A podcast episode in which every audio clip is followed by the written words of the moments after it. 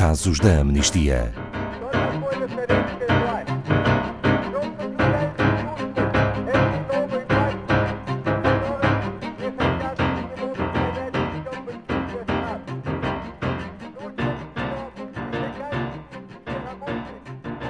Hoje, talvez mais do que nunca, reconhecemos a importância das vitórias alcançadas pela ação conjunta. As centenas de vitórias celebradas pela Amnistia Internacional ilustram isso mesmo, a forma como a mudança é alcançada através da atuação de milhares de pessoas que, em diferentes partes do mundo, agem para exigir respeito pelos direitos humanos. A edição de hoje dos Casos da Amnistia é sobre esperança e a certeza de que um mundo melhor é possível. Bom dia, Pedro Neto, diretor da Amnistia Internacional Portugal. Apesar de já nos termos despedido de 2020 há alguns meses, há vitórias que ficarão marcadas. Quais gostaria de destacar? É verdade, Ana Paula, bom dia. E de facto, a amnistia foca-se muito nos direitos humanos, mas por vezes temos que abordar aquilo que são os abusos e aquilo que são os problemas do mundo. E convém não nos esquecermos de que não estamos cá pelos problemas, mas pelas soluções, pelas vitórias e pelo sonho do mundo melhor. E é com elas que percebemos que o trabalho que fazemos e as milhões de pessoas eh, que estão connosco resultam no trabalho que fazem porque há vitórias que vamos alcançar. Os avanços nos direitos dos profissionais de saúde são um desses exemplos e 2020, pelos desafios que trouxe, foi uh, uma das grandes vitórias. Eu destaco a denúncia do impacto humano das condições de trabalho em dezenas de países, que depois permitiram melhorar muito o contexto laboral destas pessoas, desde os equipamentos pessoais de proteção até outras, outros contextos e outras medidas do trabalho.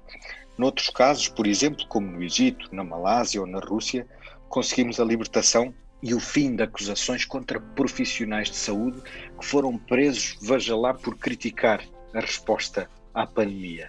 Mas não só, ainda também na área da saúde e da privacidade, as lacunas que percebemos de privacidade que denunciamos após as investigações que fizemos às aplicações sobre a Covid-19, e isto no Bahrein, no Kuwait, na Noruega, e que correspondiam, elas sim, a vigilância em massa permitiram o fim do seu uso.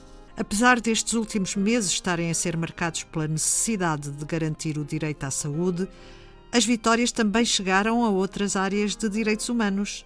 É verdade, o mundo não parou e continuamos a trabalhar não só na área da saúde, na resposta à Covid-19 também, mas noutras áreas, como sempre. E elas foram tantas, felizmente, que só temos tempo de referir algumas.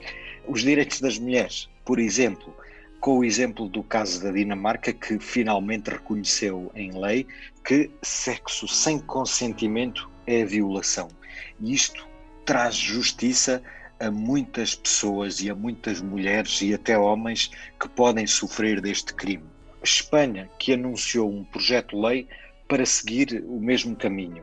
Mas também o exemplo da Serra Leoa, onde o governo anulou uma proibição que impedia raparigas grávidas de frequentarem a escola e de comparecerem a exames, só por estarem grávidas. Isso já não existe hoje na Serra Leoa.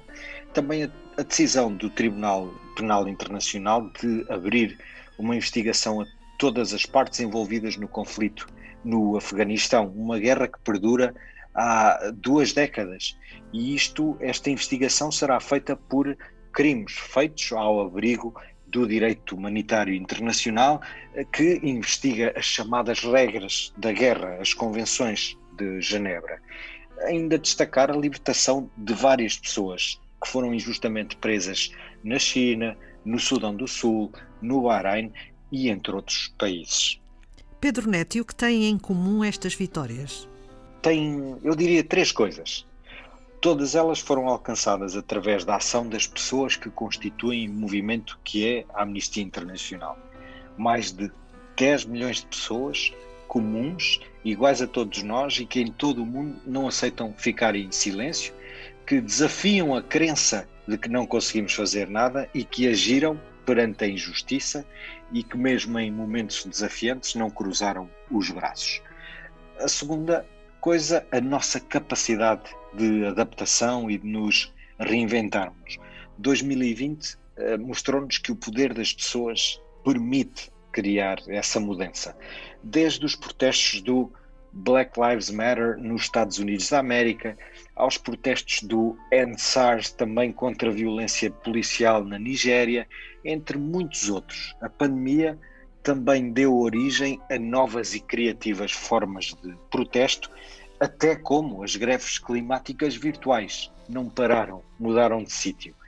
A terceira é esta crença inabalável que todos temos que ter, a certeza de que um mundo melhor é possível e está ao alcance da nossa ação e do nosso trabalho. E como poderão estas ações conjuntas permitir que 2021 seja um ano de ainda mais sucessos? Neste momento, são várias as frentes e os desafios para os quais temos de permanecer unidos.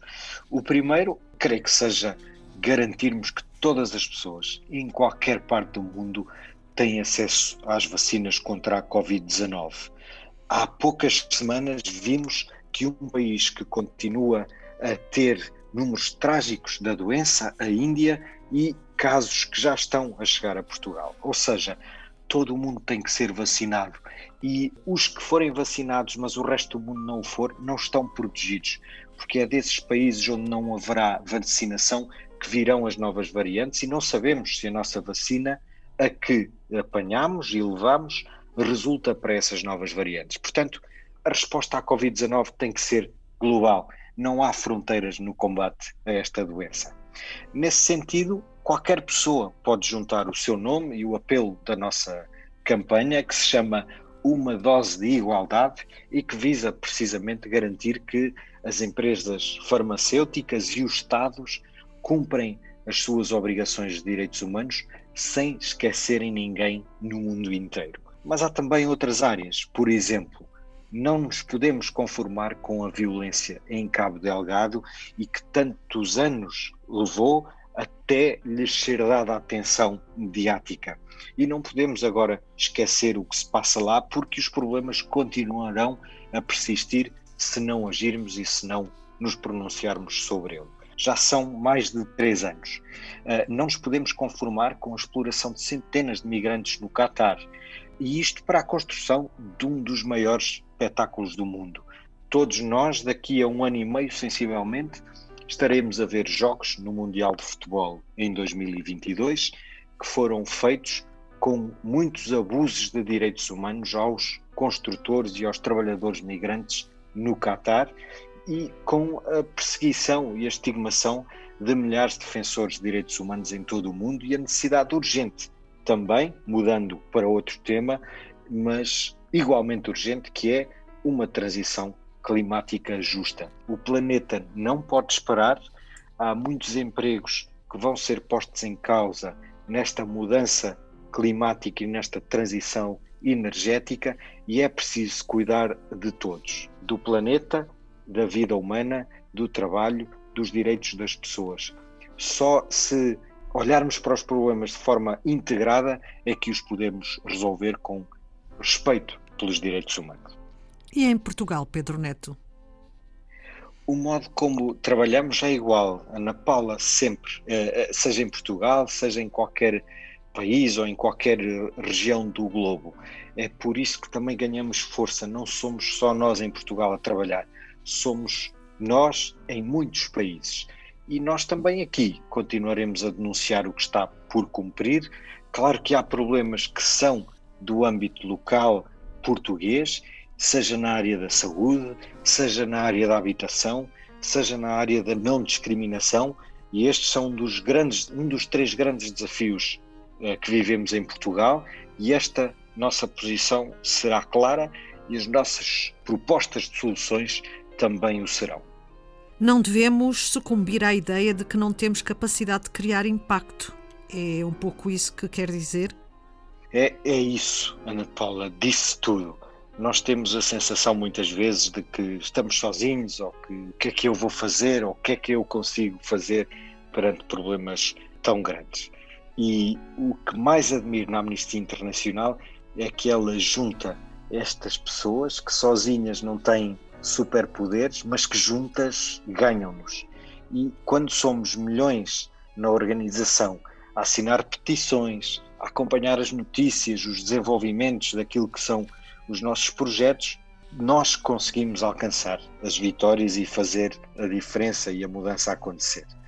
Todas as vitórias que aqui referimos nesta nossa conversa e tantas outras eh, que as pessoas podem consultar no nosso site em www.amnistia.pt, elas só foram possíveis porque houve quem não ficasse indiferente, quem vencesse o imobilismo e a desesperança e escolheu a esperança e a ação e escolheu agir.